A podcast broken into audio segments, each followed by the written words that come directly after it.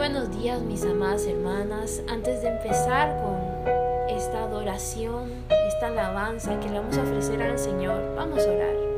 Señor, te doy gracias por tu amor incondicional y tu amor eterno. Hoy queremos, Señor, derramar nuestros alabastros delante de tus pies, a tus pies, y tocar tu corazón y moverlo, Señor, en esa intimidad, en ese amor eterno. Gracias, Señor, por tu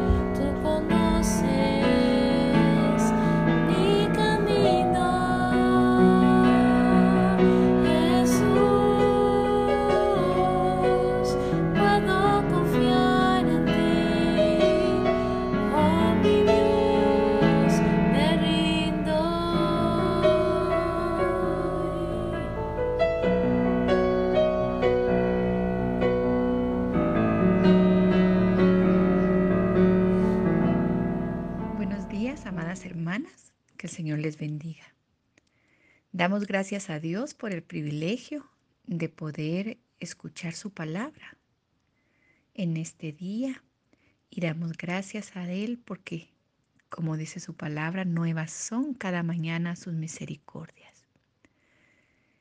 En esta mañana yo quisiera que usted me acompañe en una oración.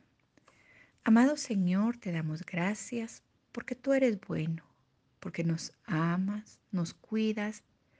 Señor, gracias porque podemos acercarnos a ti en todo momento y saber, Señor, que tú nos escuchas.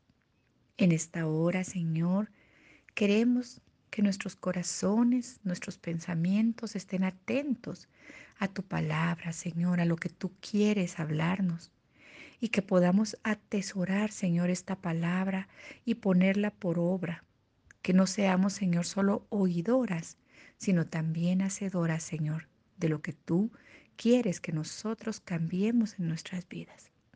Entregamos a ti este tiempo, Señor, y yo te pido que uses mi vida para poder compartir tu palabra, Señor. En el nombre de Jesús, amén. Nuestros pensamientos son el origen de nuestras actitudes, de nuestras emociones y de nuestra conducta. Lo que nosotros pensamos, lo guardamos. Lo que pensamos a menudo, lo que nos decimos en ciertas circunstancias, marca actitudes que nosotras tenemos en la vida. Y es sumamente importante que entendamos esto. Nuestros pensamientos manejan mucho cómo tratamos a los demás, cómo nos vemos a nosotras mismas y cómo nos relacionamos con Dios. Por lo tanto, debemos evaluar nuestros pensamientos y no podemos simplemente ignorarlos. Tenemos que confrontarlos muchas veces, analizarlos y cambiarlos. Y de eso vamos a hablar el día de hoy, porque necesitamos una renovación de nuestros pensamientos. Hoy en día es muy común hablar de cambiar pensamientos y patrones de pensamientos. Es muy popular. Hay muchos libros de autoayuda que están de moda y nos hablan de esto. Pero no es suficiente con solo cambiar pensamientos negativos por pensamientos positivos. El mundo dice, piensa positivo, piensa en ti, piensa y haz lo que te gusta. Tú puedes, sigue tu corazón y eso te hará feliz. Pero si yo hiciera lo que quiero, lo que pienso, lo que deseo, si yo siguiera lo que me dicta mi corazón, estaría en serios problemas. Porque si nosotras observamos al mundo, nos vamos a dar cuenta que alguien que roba empieza codiciando en sus pensamientos.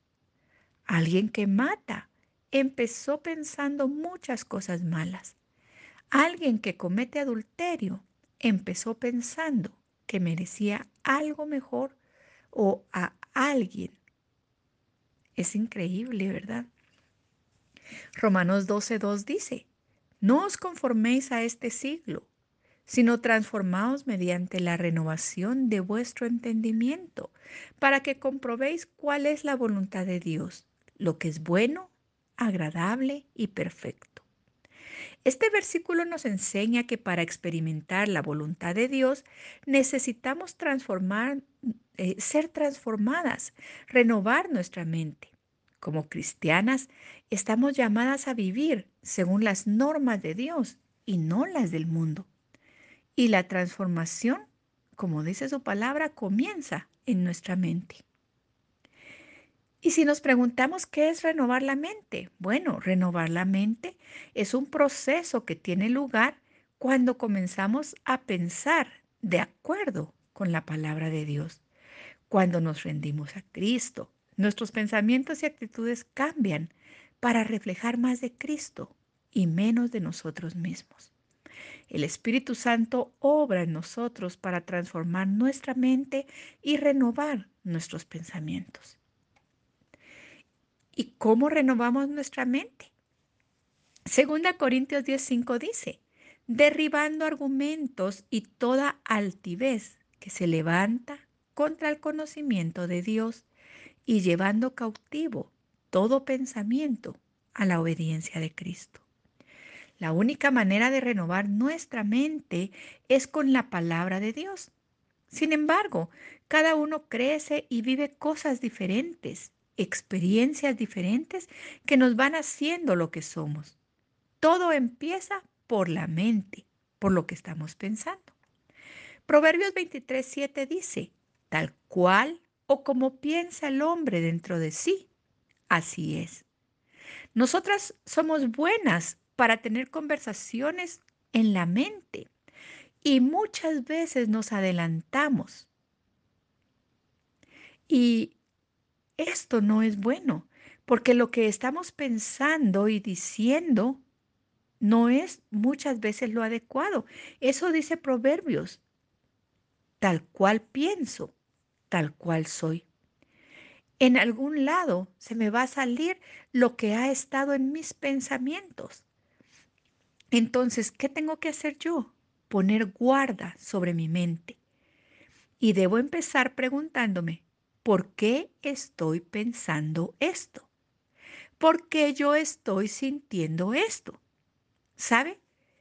En los aeropuertos hay un operador de vuelos y es el que indica cuando viene un avión, cuando sale otro, él está indicando quiénes van y quiénes vienen. Lo mismo sucede en nuestro pensamiento. Nosotros tenemos regiones en nuestro cerebro que nos están, eh, que están recibiendo toda esta información, ¿verdad? Lo que entra por nuestros sentidos, ya sea que lo hayamos visto, que lo hayamos escuchado, y todo eso se va volviendo pensamientos. Y esos pensamientos se convierten en memorias que vamos acumulando. Cuando nosotros hemos acumulado estos pensamientos, entonces nuestro cerebro un, órgano de nuestro cerebro llamado hipotálamo es el que entonces va dividiendo, como clasificando todos estos pensamientos y estas, esto que hemos sentido en emociones positivas y negativas. Pero no se queda ahí, porque aparte hay otro pequeño órgano llamado amígdala cerebral que es como del tamaño de una almendra, es bien chiquitito, pero este órgano es tan tan importante porque a cada pensamiento, a cada emoción le pone una huella emocional. ¿Y qué hace esta huella emocional? Registra qué sentimos cada vez que alguien nos mira de determinada manera o cada vez que alguien nos habla de determinada manera. Porque es, es tan importante este órgano que, que, que deja registrado eso en cada emoción. Y bueno, realmente nosotros no podemos enfrentarnos a situaciones nuevas sin herramientas y sin haber transformado estos pensamientos. Eso es lo que está diciendo la palabra del Señor en Romanos 12. Dice que nosotros necesitamos ser transformados mediante la renovación de nuestros pensamientos. ¿Por qué? Porque nuestro organismo funciona de tal manera que esta amígdala cerebral le pone esa huella emocional a cada pensamiento. Y entonces nosotras siempre reaccionamos de la misma manera.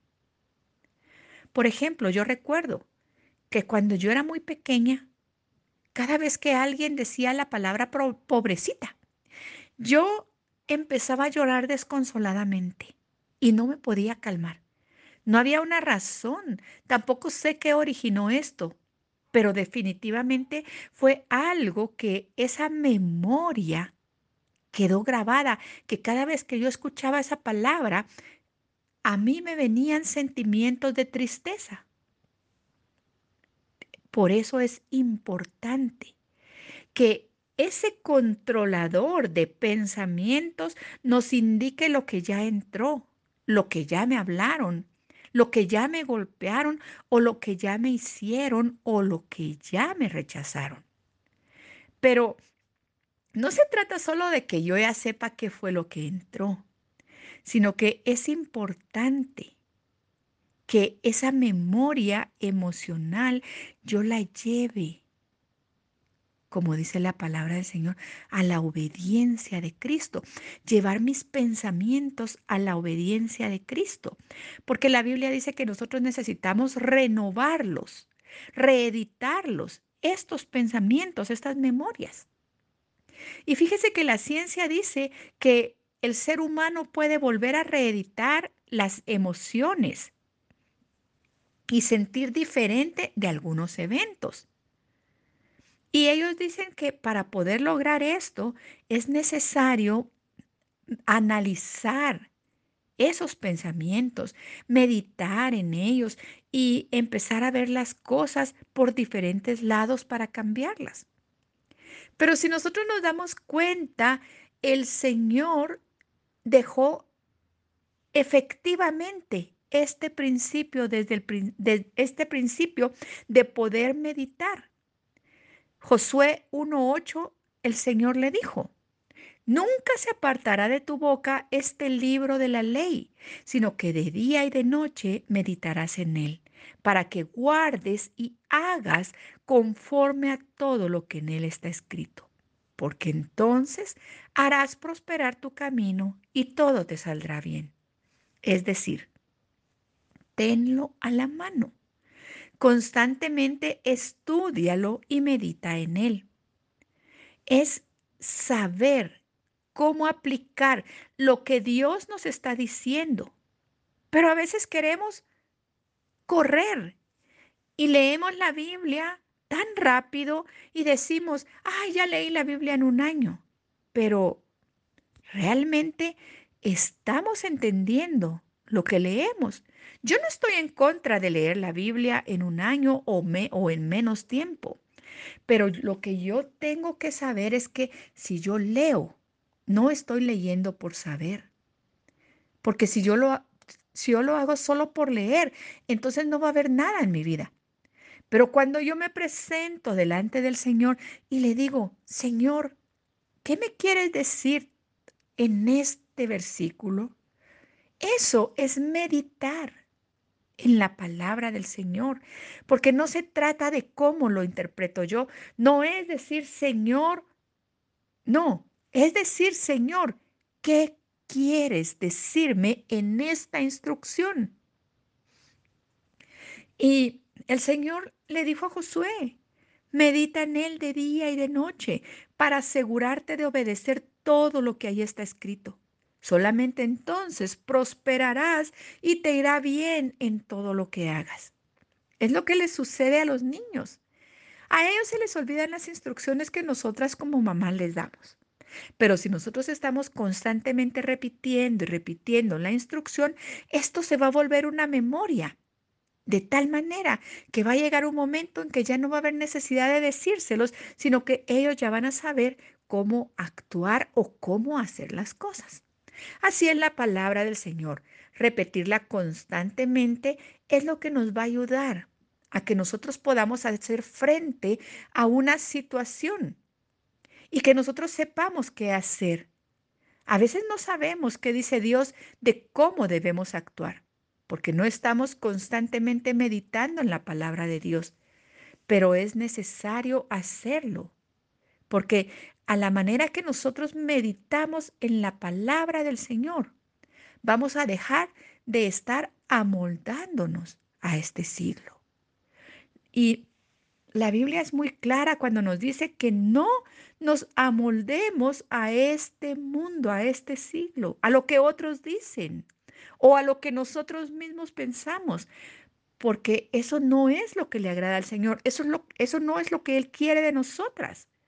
Por eso es necesario ser constantes en decir, Señor, que tu palabra sea ese espejo, esa verdad sobre mi vida y que yo me pare firme en eso que dice tu palabra.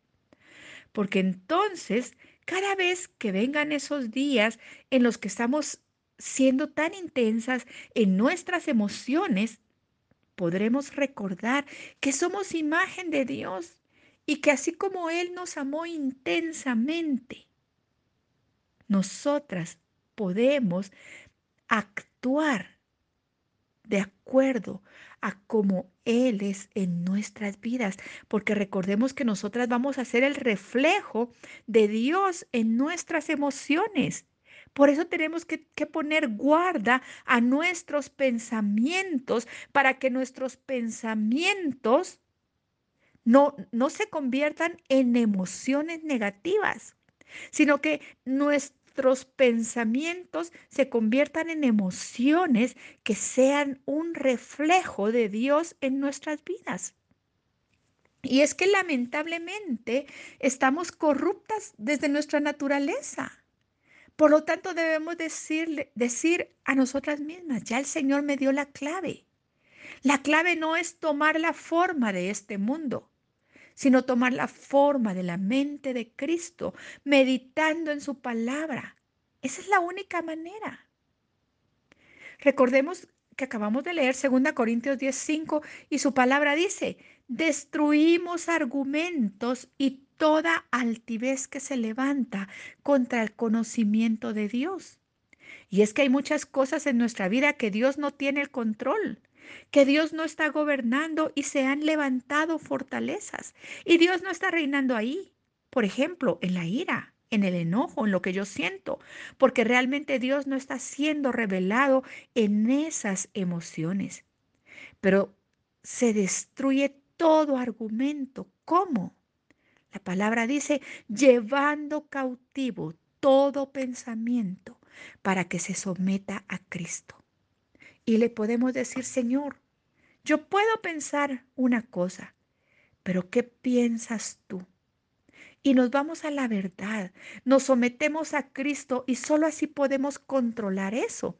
Y cuando esto empieza a ser repetitivo, esa memoria donde antes sentíamos esa huella que nos había dejado la amígdala cerebral de algo negativo, empieza a ser transformado porque ahí está nuestra respuesta, poniendo todo pensamiento en cautiverio a la obediencia de Cristo.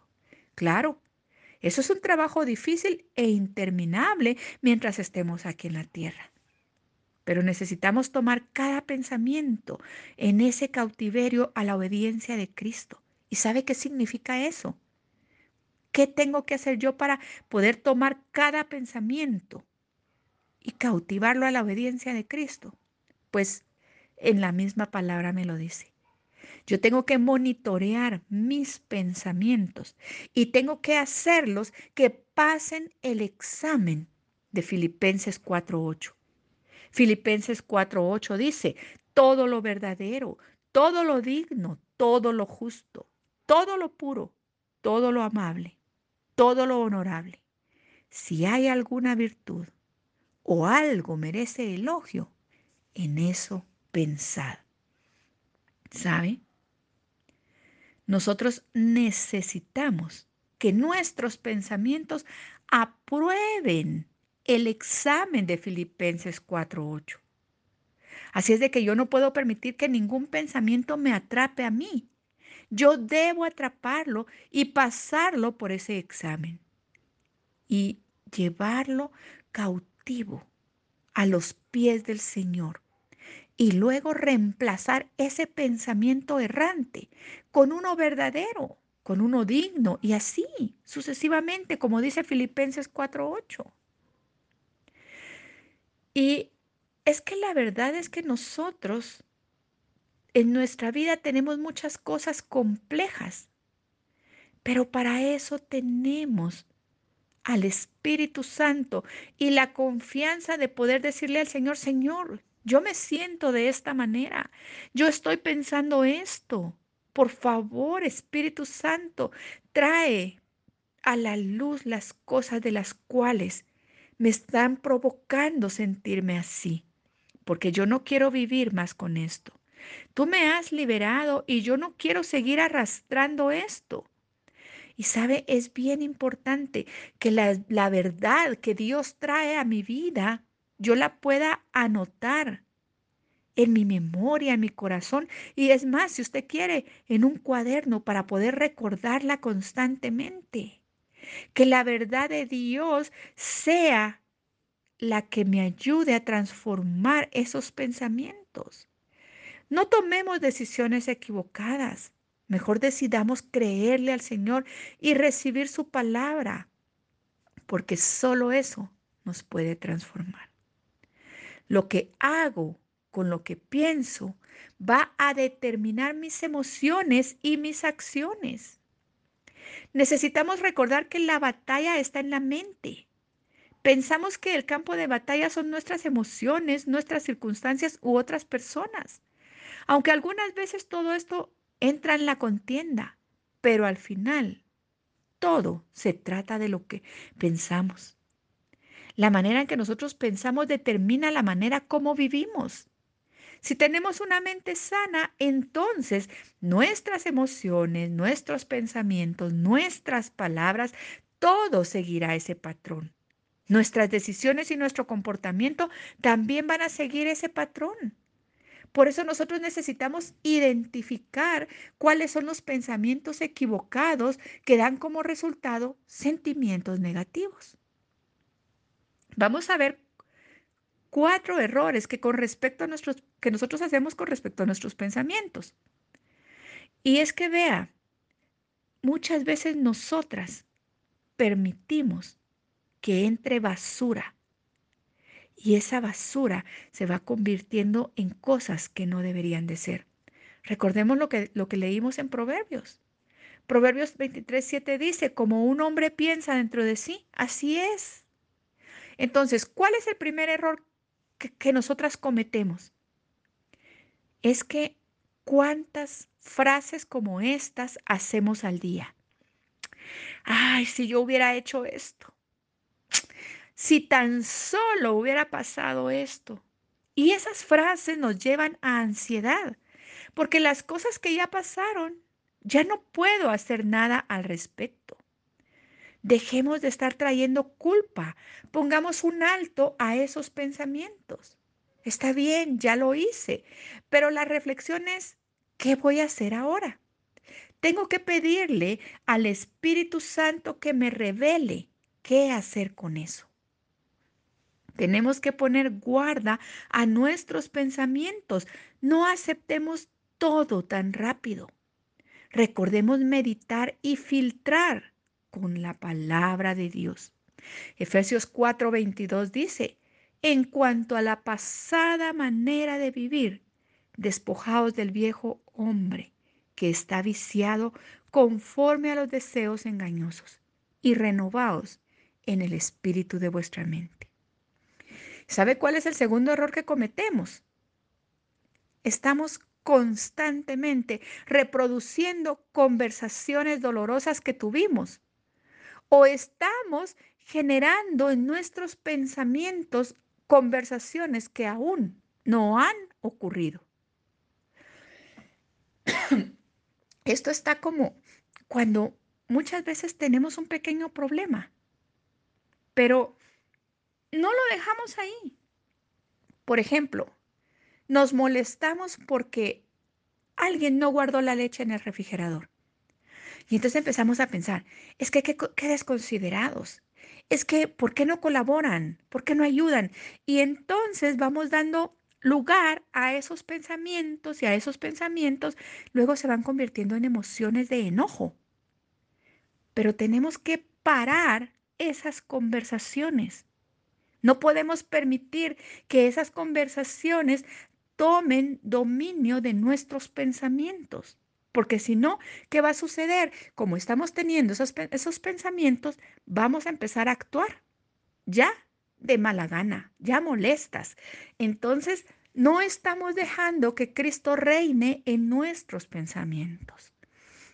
Mejor vayamos y digamos, Espíritu Santo, tu palabra dice que tú me llevas a toda verdad. Y yo te pido que en este asunto que me está incomodando, tú me reveles y que salga a luz lo que hay en mí. Antes de actuar, pensemos. Pidámosle al Señor que Él nos ayude a llevar cautivos esos pensamientos. No, no nos engañemos a nosotras mismas juzgando a otros. El Señor Jesús dijo que no juzguemos. No podemos juzgar. No tenemos los elementos para hacerlo, porque solo Dios es el que lo conoce todo.